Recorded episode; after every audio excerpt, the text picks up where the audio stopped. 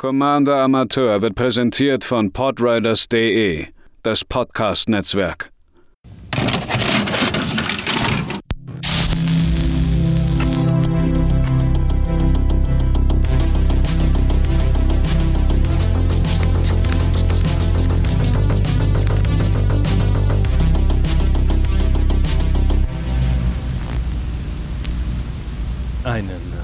Wunderschönen guten Tag, liebe ZuhörerInnen, bei einer weiteren Ausgabe der Budgetex hier auf Commander Amateur.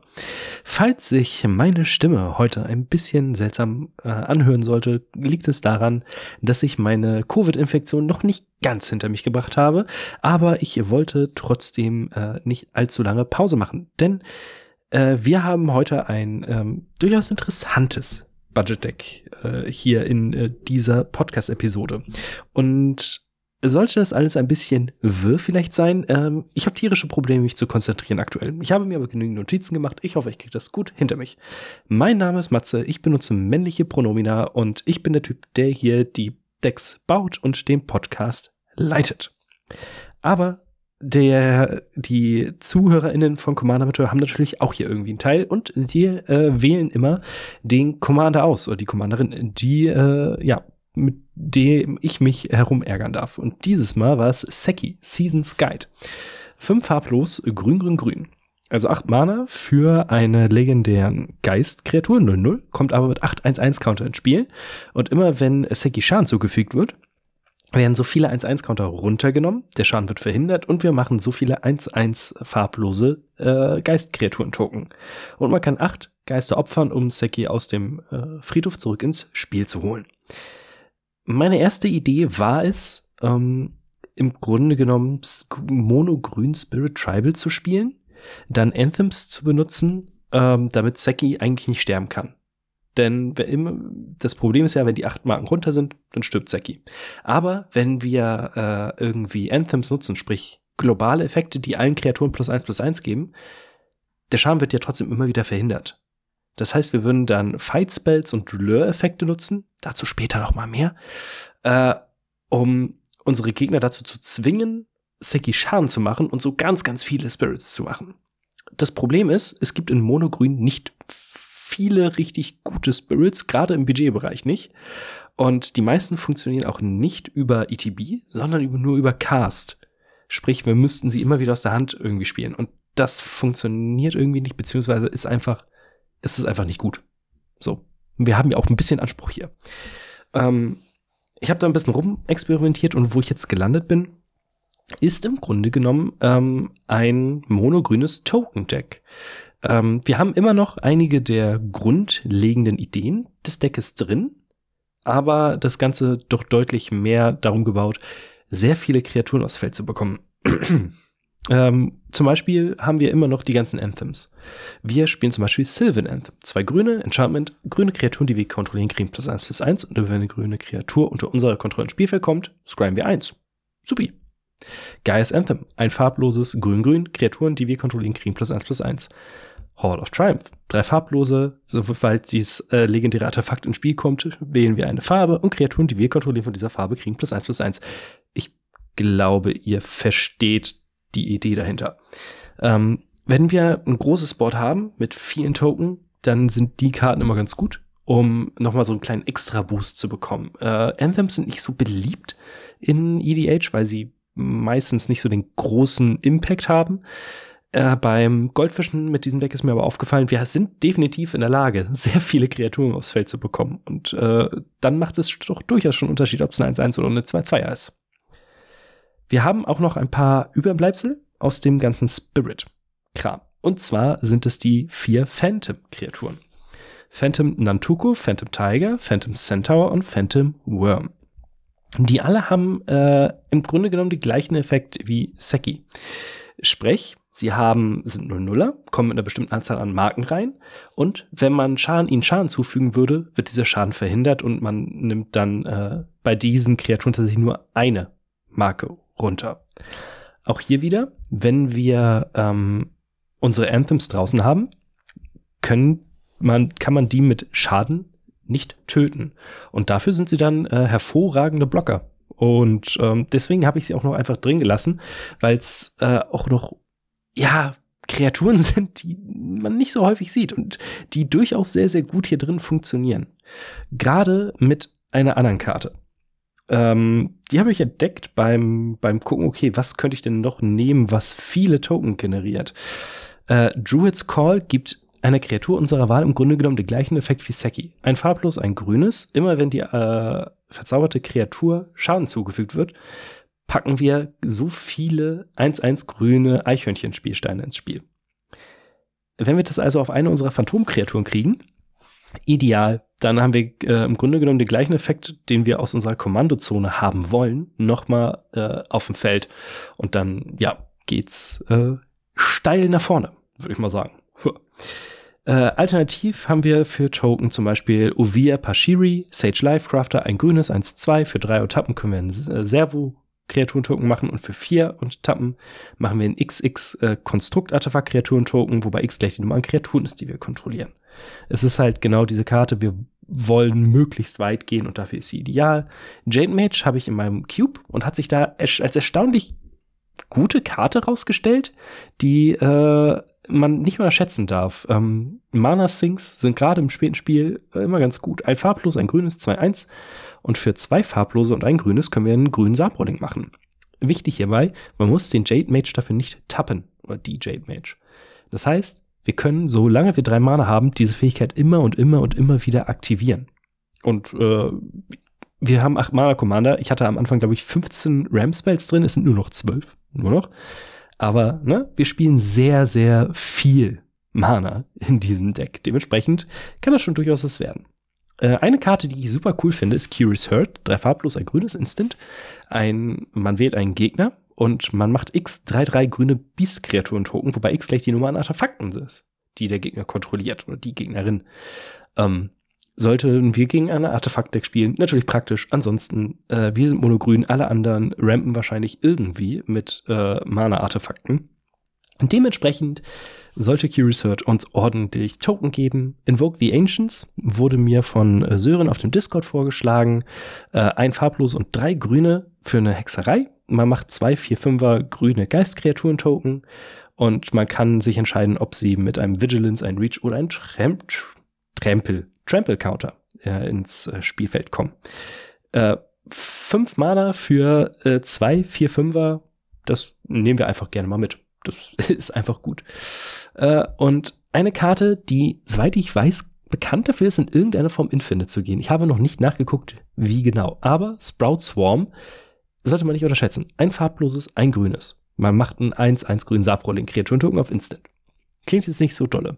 Die Karte hat aber zwei sehr interessante, ähm, ja, sehr interessante äh, Regelwörter noch dabei. Convoke, das heißt, wir können Kreaturen tappen, um die Mana-Kosten zu bezahlen. Und Buyback für drei farblose. Das heißt, wir können zusätzlich drei farblose zahlen. Und wenn wir das tun, dann kommt die Karte zurück auf unsere Hand, nicht in den Friedhof. Ich habe das nachgeguckt. Man kann sich, also man muss am Anfang dazu, sich dazu entscheiden, zahle ich zwei oder zahle ich fünf. Und dann muss man diese Mana-Kosten irgendwie bezahlen. Das heißt, man kann für Convoke, äh, man kann für das Buyback auch die Convoke-Fähigkeit nutzen. Sollten wir also irgendwie fünf Kreaturen auf dem Feld haben, müssen wir nur fünf Kreaturen tappen, um Sprout Swarm zu aktivieren und uns ein Sabrolling zu machen. Und das auf Instant und dann, also wir würden die Karte wieder auf der Hand bekommen. Das ist ja das Coole daran. Das auf einem Instant ähm, kann sehr schnell dazu führen, dass überall Sabrollinge rumfliegen. Zumindest auf unserer Seite. Hoho. Und dann ist natürlich die Frage, wie wollen wir denn unsere Token überhaupt nutzen? Äh, wir haben zum Beispiel Null Mage Shepherd. Drei farblos, ein grünes, zwei, vier. Man kann vier ungetappte Kreaturen tappen und ein Artefakt oder einen Charme zerstören. Praktisch. Äh, wir haben äh, zwei Devour-Kreaturen drin. Einmal den Blood Spore Thrynex. Wo ist er? Da. Zwei farblos, grün, grün. 2-2, Devour 1. Wenn sie ins Spielfeld kommt, können wir eine beliebige Anzahl an Kreaturen opfern und sie kommt mit so vielen 1-1-Countern rein.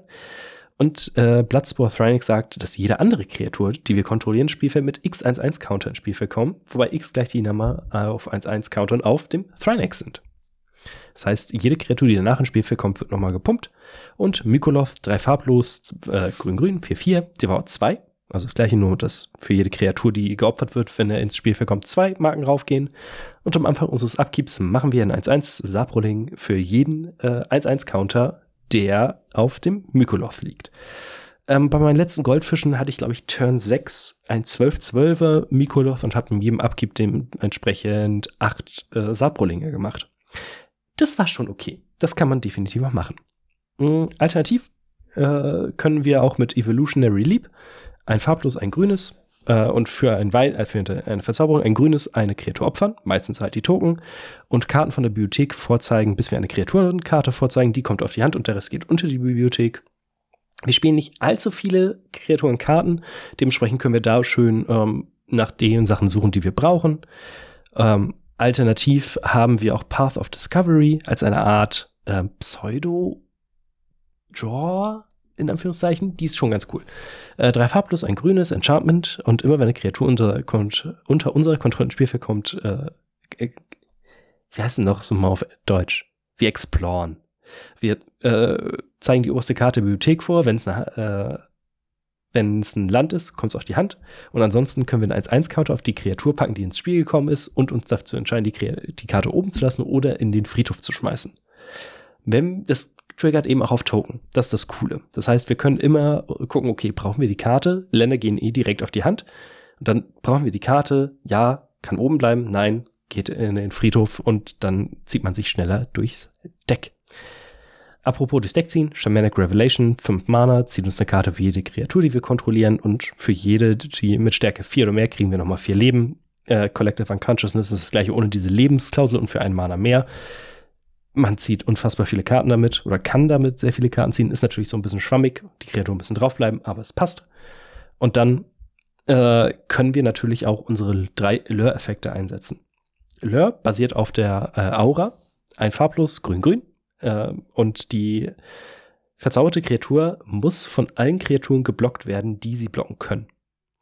Das bedeutet, wir können irgendwie einen 1-1er Sabroling theoretisch damit äh, verzaubern und ähm, einfach unser gesamtes Team auf einen Spieler hetzen und der muss mit allem diesen Sabroling äh, blocken. Viel witziger ist natürlich, wenn wir damit äh, einem Phantom, Kreatur oder Seki selbst verzaubern, so dass wir dadurch eigentlich keinen Nachteil haben.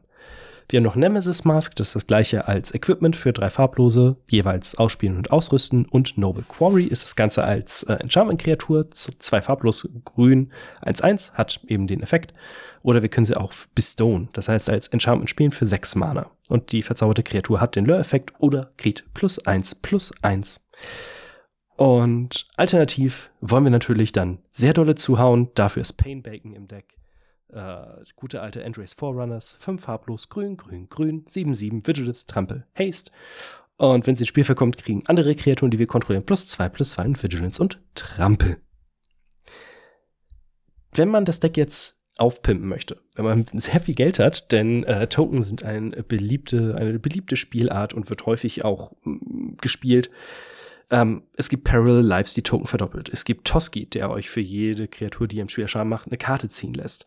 Es gibt, äh, wie heißt die, Tendershoot Riot, die in jedem Upkeep äh, ein Sabrolling macht und die allen Sabrolling, wenn ihr City's Blessing habt, sprich 10 hm, Permanence kontrolliert, plus 2 plus 2 gibt. Das sind alles Karten, die ähm, über 5 Euro liegen. Und das war es mir hier nicht wert. Ähm, lag auch ein bisschen daran, dass ich sehr spät erst das Deck jetzt umgebaut habe und es spielt sich gut, aber ich hatte bei den Goldfischen auch teilweise Runden, wo ich bis Zug 5 oder so nichts gemacht habe, außer mal eine Ramp-Karte zu spielen. Ähm, die Mana-Kurve sieht eigentlich sehr, sehr gut aus. Die meisten Karten liegen bei 2 und 3 und dementsprechend ah, weiß ich nicht, wo genau es dran hakt. Die Deckliste findet ihr natürlich wie immer in der Beschreibung. Ihr könnt mir ja gerne mal feedbacken, was ihr glaubt, wo man da vielleicht noch was, ein bisschen was ändern könnte. Aber ich glaube, die, der grobe Kern des Ganzen funktioniert schon mal ziemlich, ziemlich gut. Ähm, insgesamt kostet das Deck knapp 31 Euro. Mit den Einzelkarten, mit Versand sind wir bei 43. Ich habe jetzt bei der Mana Base tatsächlich nichts gemacht. Es sind nur Forests. Die teuerste Karte ist Druid's Call. Die, äh, das Enchantment, was Seki sozusagen nochmal äh, verdoppelt. Ähm, kostet knapp 4,30. Es ist halt eine alte Karte, die nie reprintet wurde. Aber sie, ich fand sie so cool, dass ich sie mit reingebaut habe. Idol of Oblivion. Ein äh, Artefakt, was euch eine Karte ziehen lässt, wenn ihr einen, äh, einen Token gemacht habt in dieser Runde. Kostet auch inzwischen knapp 4 Euro. Das finde ich schon ganz schön krass, aber es lohnt sich einfach. Und Path of Discovery und Mykoloth kosten beide knapp 1,50. Dann kommen wir zum nächsten Mal. Beim nächsten Mal machen wir ein bisschen äh, wieder Hipster-Deckbau. Denn die beiden Kreaturen, die ich mir rausgesucht habe, haben auf EDA Track weniger als 150 Decks.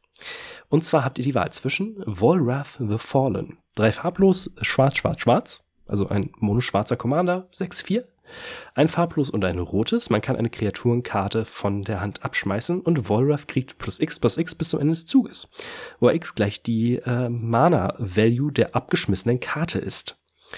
Es wird dann vielleicht oder wahrscheinlich darauf hinauslaufen auf eine seltsame Art ähm, Voltron Reanimator? Irgendwie sowas. Es klingt super witzig irgendwo.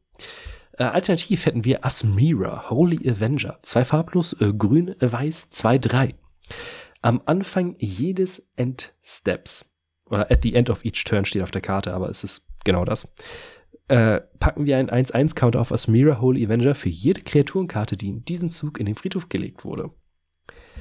Ich glaube, die kann sehr, sehr witzig sein für irgendwelche Loops. Ich bin mir noch nicht sicher, was für welche, aber ich glaube, wir werden da auf jeden Fall irgendwas finden, um dann natürlich ordentlich zuzuhauen. Ähm, und ich bin ja eh gro durchaus großer Verwächter von Celestia.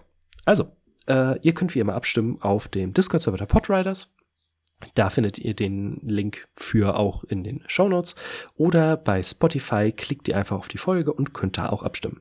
Ich hoffe, es war nicht allzu wirr. Wir hören uns beim nächsten Mal wieder und bis dahin habt noch einen schönen Tag.